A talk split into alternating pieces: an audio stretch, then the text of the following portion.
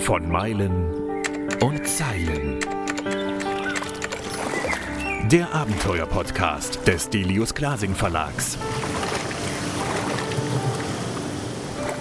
Mit Schriftsteller und Globetrotter Tim Kruse. Heute geht es um Traumerfüllung, wobei es darum eigentlich immer geht in diesem Podcast. Mike Dodd hat sich einen uralten Traum erfüllt und ist mit seiner 40 Jahre alten Honda Goldwing ans Nordkap gefahren. Fjordwärts heißt sein Buch und wer alte Motorräder und den Norden Europas liebt, der muss sich dieses Buch mit den unglaublich schönen Bildern einfach besorgen. Geschrieben hat das Ganze Lena Sieb, eine Kollegin und mittlerweile Freundin von Mike. Und da Mike Engländer ist, machen wir das Ganze jetzt auf Englisch natürlich und die schwierigen Wörter übersetze ich immer. Mike, would you do this adventure again? Uh, yeah, absolutely. Um, uh, but I would do it differently. It was definitely an education. Um, but yes, and the short answer is yes, I would definitely. Uh, Lena, how was it for you to write about an adventure that you didn't take place in? You know, it, he just told you his story and you wrote the, the book. How was it? Uh, it was quite bizarre, to be honest. I never thought I, I, I could um, tell the adventure of another person. Obviously, I'm honored and.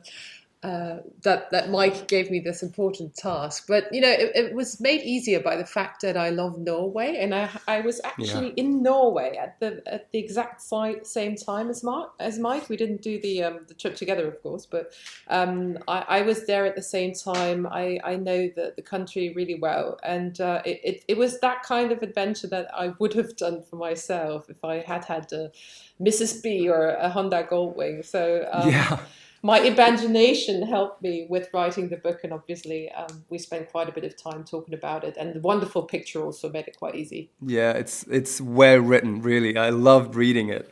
And why is the um, this good old motorcycle? Why is it called Mrs. B? That's actually quite a, a, dull reason. I should make up some really cool story um, because it's just because I used to call. I'm not really into naming my bikes or cars, but, and I just started calling her bike um, and my friend was like, "That's awful. You can't call such a grand old machine just bike. Um, it should be called Mrs. Mrs. B." So it just kind of stuck, and it's nothing more glamorous than that, to be honest. You're a photographer. You've been shooting photos all over the world. You've been everywhere, and then you decided to leave the house to go on a great trip for yourself, not to take pictures of other people, but do your thing finally. Yeah, well, I mean, I've I'm an, um, ultimately I'm an automotive photographer, and I, I kind of work with like uh, sort of expensive brands, and quite often we end up doing events where you're traveling with. Um, people in their expensive vehicles going to beautiful places and you're kind of I'm there to record their their experience and it's usually quite dramatic and impressive and amazing um, and after a while, just like, oh, I'm, I'm just like watching everybody else having a great time. I want to go and do this. Um, so, so yeah, it was, it was kind of like, I want to do it for me.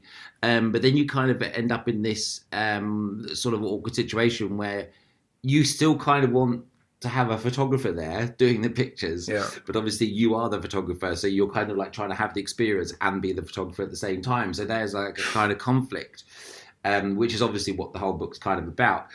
Um, which then was so then I just went to the extreme and I was like, you know what, I'm not going to take a picture, I'm not going to take a camera. I'm just going to focus on the experience. Um, and it was almost a, like a, a kind of rebellion or like you know kind of I'm, you know, throwing my toys out the pram, going, look, I'm just going to defy everyone because all my friends have said, oh, you must take a camera because we want to know what you're doing, kind of thing. Um, and it was almost like a, yeah, um, cut my nose to spite my face kind of thing. Um, and also, I guess, a bit of a personal experiment, right? Mm. Um, especially in this yeah. day and age. And you left the house without the camera, and then you you went back five minutes later and you picked it up because you said you are a photographer, so you have to have a camera. Exactly. And I think it's that you just don't want to make a mistake, right? So I thought if I took my camera, I could always choose not to use it. Um, whereas if I don't have it, you know, like my I I try and live by the saying: you're better looking at it than for it. So, um, so yeah, the last minute I just thought this is ridiculous. Um, you can't be going all this way and not take a camera. Yeah. Lena, when you saw the pictures, uh, did you decide which pictures to take, or was that the edition, the publisher? Oh, I think it was well, Mike and me really together. I mean, all of his pictures were fantastic. So I don't think we really made a choice, right, Mike? We used nearly uh, all of your pictures, and I, I vividly uh, remember when when I first saw them. Um, uh, Mike and I had been on a, on a job together. Um, and McLaren, I heard. oh, yeah, that was very long ago. McLaren was very, very long ago. I think the trip we did when we first talked about the picture, Mike, must have been south of France, right? The uh, the story we did about Arles. Um, so Oh, nice. that, that- yeah, that's a really pretty, pretty town. And um, and while we were there, we got to talking about his trip, and he showed me some images, and I was like, oh my god, we we have to make a book with these images. They're way too good to just be on Instagram. And um, and I had seen many pictures of Mike, but obviously that these had all been related to some sort of work um, that he did. Um, and I felt that these images were very different to everything I had seen of him because they just spoke a, a very, you know, a unique sort of individual language. His, I think it was his view rather than the view of, you know, his clients. And that that's what I felt was was really uh, unique about them. And then, you know, we said, look, why don't we just go to Delius Klasing and suggest that book as an idea? And I didn't really think it would they would take it, but you know, they were like, wow, wow, that's great, let's do it. so Wow. I felt that we connected over the story quite a lot as well, though. Yeah, that was yeah. kind of Yeah. you related very much to what I was kind of saying. How do you like the pictures, Mike? Are they different from your average pictures, like from what you do in your job? Um, yeah, definitely, very different. Um, well, I say, I mean, yes and no. Like I've say I'm an automotive photographer's journal. I'm taking pictures of cars in studios and so forth. But um, these are similar to the when I sort of you know go out on these um, events with the manufacturers and taking pictures of cars on big roads and stuff. Um, I guess the difference is, yeah, just the physical side of it. Um, because obviously, you know, I would normally be up the side of a mountain somewhere, like shooting down as someone goes past, and you've got radios and you've got, yeah, Yeah. as opposed to this, which was much more, you know, I was having to go and hike up the side of somewhere and hope that this was like going to work and then climb down the mountain and ride my bike backwards and forwards and go back up again and check the pictures and then come back down again and then ride backwards and forwards. So like that's that so the execution was very very different. Yeah, and the self timer must really like you have to really know how it works. Yeah, well, it just I just took a lot of pictures, so it would be going off like every second, and so for every shot you see in that book, I probably have you know like uh, you know 100, 100 frames or two hundred frames, um, and then you just pick one. Um, so it's quite a boy So, but I so I guess the style of picture, mm, I think maybe as well when I'm doing the, the, the sort of my with these pictures, I I tended to pull back on the grading as well because I did again didn't want to get sucked into this like creating something that wasn't really there. Um, and it's I think when you're doing something for somebody else as a client, you can kind of make things a little bit more theatrical. Um, and with my pictures, I wanted to try and represent images that anybody else could go and take. Yeah. You didn't need to be Yeah. there in a particular time. I wasn't there at a particular time of day. I was just whenever I was there. You didn't need any. You didn't need a tripod. You didn't need any special equipment, etc., etc. Do you know what I mean? And also, then if you like retouch them and grade them so they look um, sort of epic, again, that's Yeah, not yeah. really what somebody's going to see. So I actually, I actually pulled back on quite a lot of the grading um, on Yeah. them. So Um, one of the uh, titles in the book is uh, "Here and Now," which is maybe overused, but in the in the connection of your book, it makes sense because you said so many people take so many pictures of Instagram and all the social media, but you trying not to take pictures, which didn't really work, but most sometimes it did, changed your perspective to really be there in the here and now on your adventure. definitely definitely. I think um when i when i it's like i found myself getting sucked back into this like everything had to be you know i was madly looking for a picture looking for the best spot rather than drinking in the scene. So then i was like i cut it off and then it's like well i'm not going to take a picture for like the next couple of days. And then it just made me really think of like how am I going to tell the story? How am I going to show where I've been? Uh, like if I don't have a picture to show somebody, like, and it kind of made me realize how much we rely on going, look at these are my holiday pictures, sort of thing. Um, and so like, well, but then this is kind of a, uh, a, a modern problem, right? We haven't had cameras that long. So before people had cameras, and some people can't draw or write, so when they went, but they, they still told told stories of their travels. So you have to really then think, okay, if I'm going to retell this, I've got to actually drink it in. I've actually got to think what color was that that sunset. You know, what color were the rocks? Um, how yeah. cold was it? Uh, you know, what what color was the was the sea and how did, do you know what I mean? And so exactly. it, was, it was really interesting. And I'd be like, right, so if I was a traveler like in the 1600s, how would I be thinking about this? You know, what stories would I tell? Um, but then again, as well, you kind of, I know we talk, I talking about like the Instagram thing and things aren't real and so forth, but then you kind of think, well, maybe that ha- used to happen back in the day anyway. You know, people tell tales and they, oh yeah, I was on this adventure and I saw a wolf and all that. They probably didn't see a wolf at all, you know. But it's, it's kind of like the same thing, isn't it? You know. Um, so it was just kind of interesting to to then just try try and experience it um, rather than rely on and have have photos as uh, as an addition to your experience rather yeah. than they're, they're there solely to tell a story. Then we have Lena who wrote the text, and there's like one one passage in the in the book where you overtake a whole gang of Hell's Angels. There's no picture about them, but I have the picture in my head. And Lena, you managed to to draw that picture with words. I was just going to say that that that all became very clear the difference in between you know how a writer um, uh, drinks in the scene or imagines the scene, and how a photographer would probably go about uh, uh, talking about his holiday.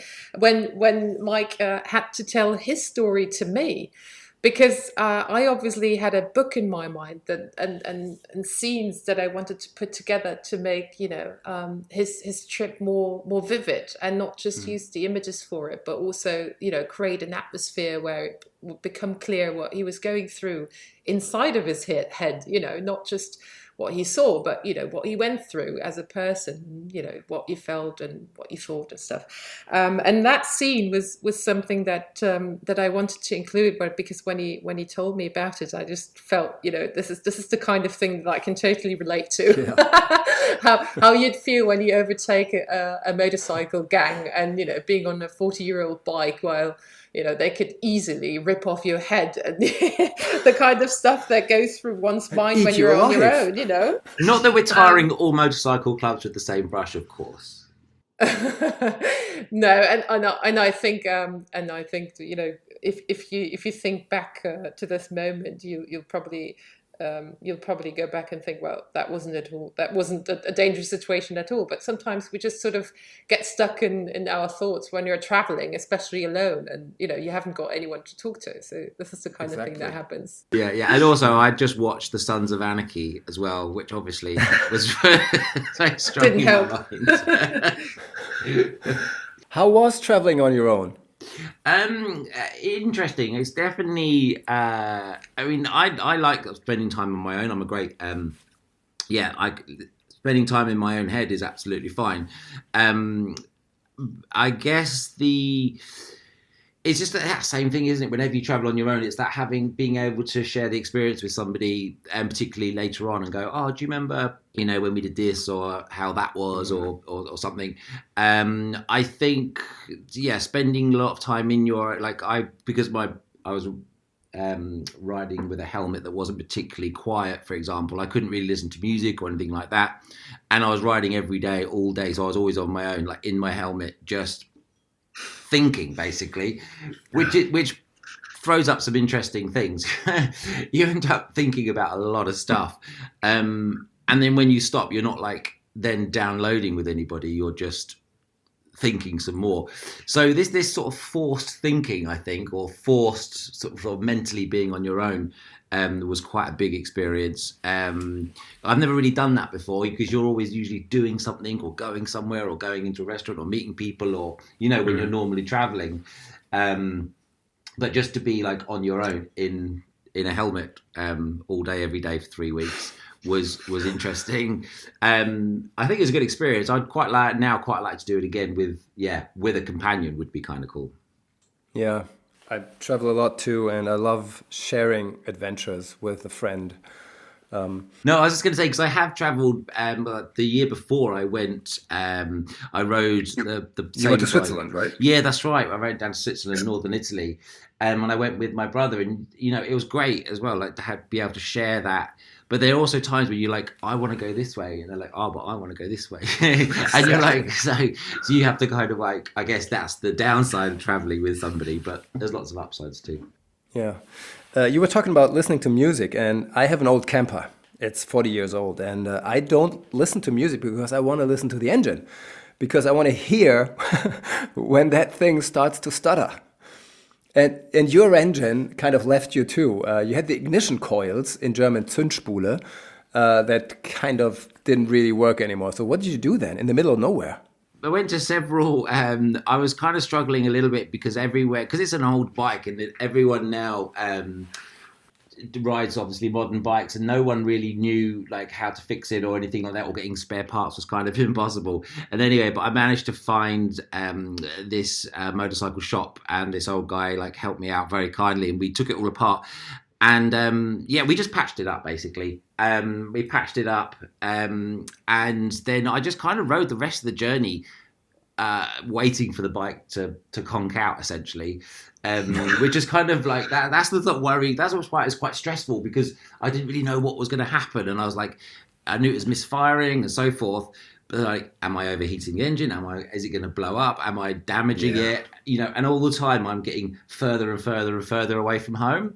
So it was just like, do I turn around now and go back, or like because I can't get it fixed here really because nobody knows how to fix it.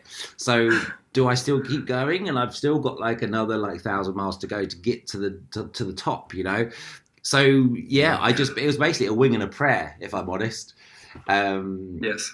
so yeah, I mean, I knew it wasn't it wasn't like I was in the middle of the desert. You know, I wasn't going to die if it totally broke down. But I did start looking at you know trains back home, things like that, and I started thinking about right, if she dies, I'm just going to have to. I just have to leave her here because like the amount of money it would cost to transport her back to England would just be ridiculous. Yeah. Um, yeah. So I'd just have to leave her here and get a train home or, or something, you know. So I did actually start looking at that.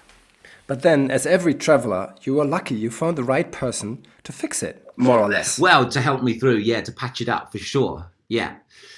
Um, yeah, definitely. Um, there are some very kind people out there. So um, it was good. It was good. Um, and it's funny because Facebook, I'm not really a Facebook person, but um, all of a sudden Facebook became my my lifeline because there's lots of you know motorcycle groups and that on Facebook. Um, so that was yeah, that was that was really good. Yeah, Lena, did you follow Mike on Instagram and on Facebook during the um, the travel? You know, funnily, I didn't. Uh, I, I had only, well, we only sort of spoke about this trip uh, a couple of, well, a couple of months later, I guess, Mike. Um, I, I didn't follow your life. Also because I was in Norway during the same time. And I, I went off uh, social media during during my holiday. Oh, that's good. Um, yeah, so so no, I didn't I didn't follow him live. oh, wow. So he could have visited you. Yeah, I think you must have passed through through the area where I was. I think, but I don't Crossed on the road and we don't even know. I was a, I, I was part of the motorcycle gang. I can tell you. that was that blonde hair I could see. Uh, amazing. Mike, how was it to reach the Northern Cape? To get there? Yeah, it's interesting because I I was going through like I guess this whole thing was a bit of a um you know I was looking inside myself and you know trying to work out what I wanted out of life etc etc um and like how much my job impacted me and so I was I was thinking about quite a lot um so I think I had in my head that this was going to be some like I don't know, like when I'd get there, it'd be like a huge revelation. There'd be like, you know, a voice of archangels and like a beam of light would come down through the clouds, and I'd suddenly realize what my meaning and purpose in life was. But funnily enough, none of that happened. And I just, I got there and I was just like, oh, okay. So this is Nordcat. and it was just Yeah, like, I know that feeling so well. I know that feeling so well. You reach your goal, and it's just another point on the road. Yeah, yeah, exactly.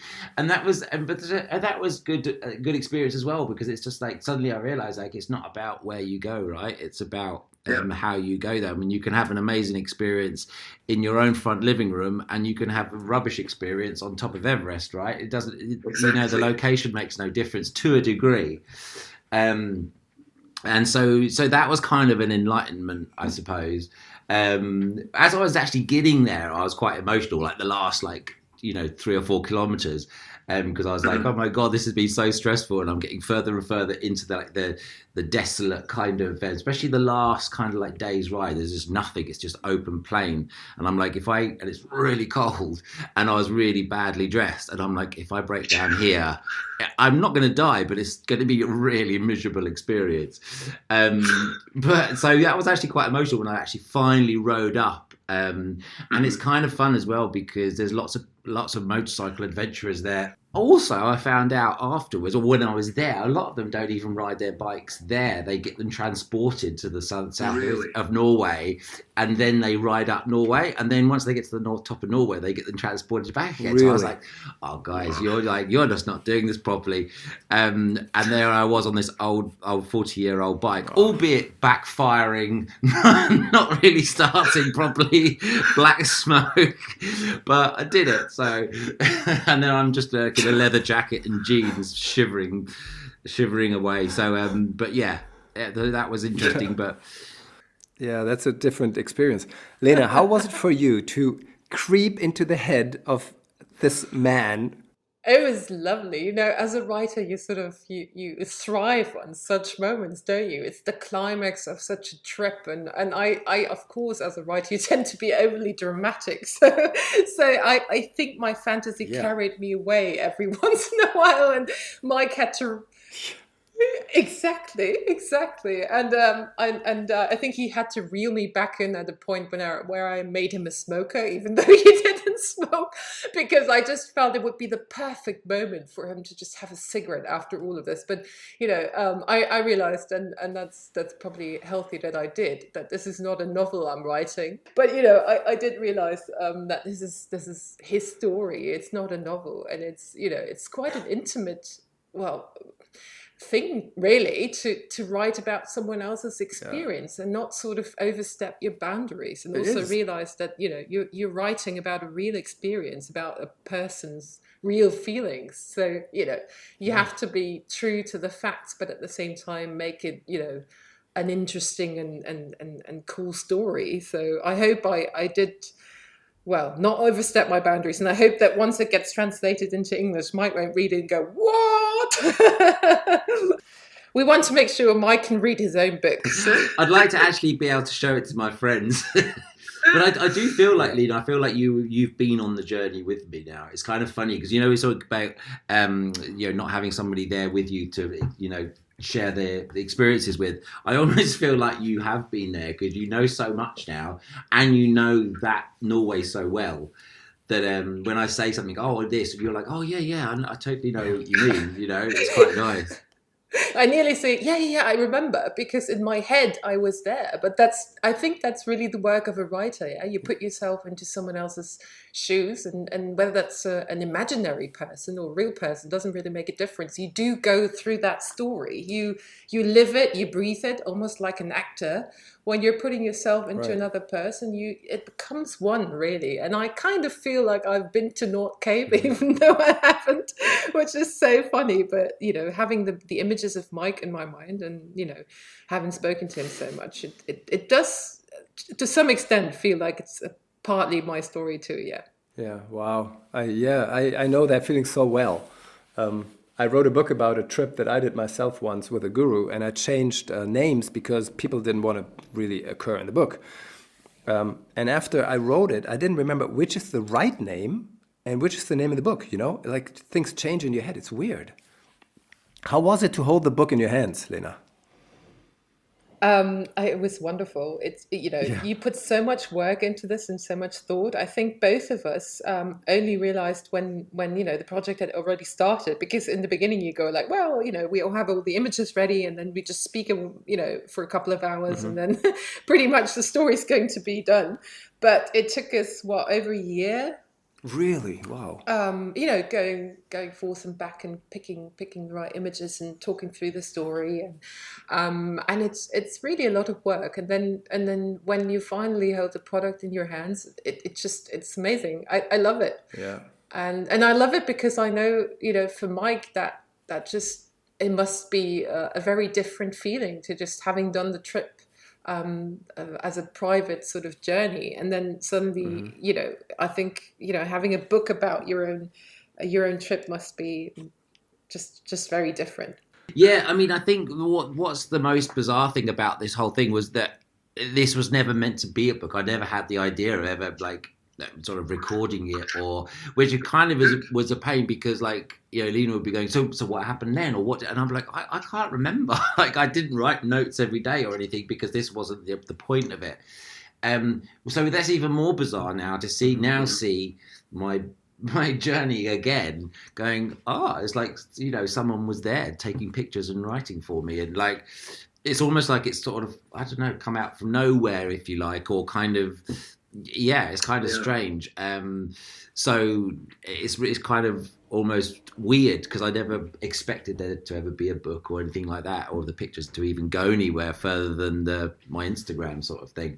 So it's it's really amazing. But um i mean i have to say like Lena's done a lot of work on this, and I've been a bit rubbish, and just all I've been doing is just throwing notes at her, going, "Oh, then this happened, then this happened, and then this happened." She's like, "But how did you feel?" I'm like, I can't remember. She's like, "Well, I'll just have to work it out," and I'm like, "Yeah, okay." And it's like she's done an incredible job on this. So, um, yeah, if I, if I had written it, it would be about twenty words, and then just no pictures. So. Oh, it's so funny. I, I really squeezed the last bits out of you, Mike, on on that book because I, I really wanted to know so much about things that were, you know, several months or even years uh, back. So, you know, even having to remember them is hard. But then going into that sort of level of detail and asking, so, you know, what color was the sky? What was the smell like? What was the atmosphere like? Where, Yeah, you know, what else did you see? How did that woman look? That kind of stuff. And I think it's really interesting as well. You say about looking at things like as a writer. I mean, I look th- look at things a- as a photographer, so I kind of I know what the shape of things were and the colours and things like that. But I don't really sort of think about how I was feeling, or do you know what I mean? Like, Yeah, yeah, yeah. and that so that was really that's that's been a real eye opener for me going forward. Lena, you have done such a great job, really. Um, it's so vivid. It's so nice to read this book. Thank you. I just want you to make your own adventure and write a book about your own thing. Are you going to do that? Well, I don't know. I don't even know if I could write well write a book like that from my own experience because a it's, different it's thing. autobiography, you know, and Yeah. and, and I think it, it gives you a, a degree of freedom to be able to write about someone else's adventure rather than your own or an, an imaginary person. Because that person can go through so much that you know um, that you, you weave in your own experience, of course, but it's not Yeah. it's not exactly what happens. But um, so I think my next project will be a novel rather than you know describing my own Okay. adventure. But it could could well be a novel of an adventurer. Why not? Exactly. A thing like Eat, Pray, Love, something like that. I don't know. yeah, maybe. You never Yeah. know. Wonderful. Thank you so much. Um, the book is awesome. Um, everybody who is interested in motorcycles and Scandinavia, you have to get it.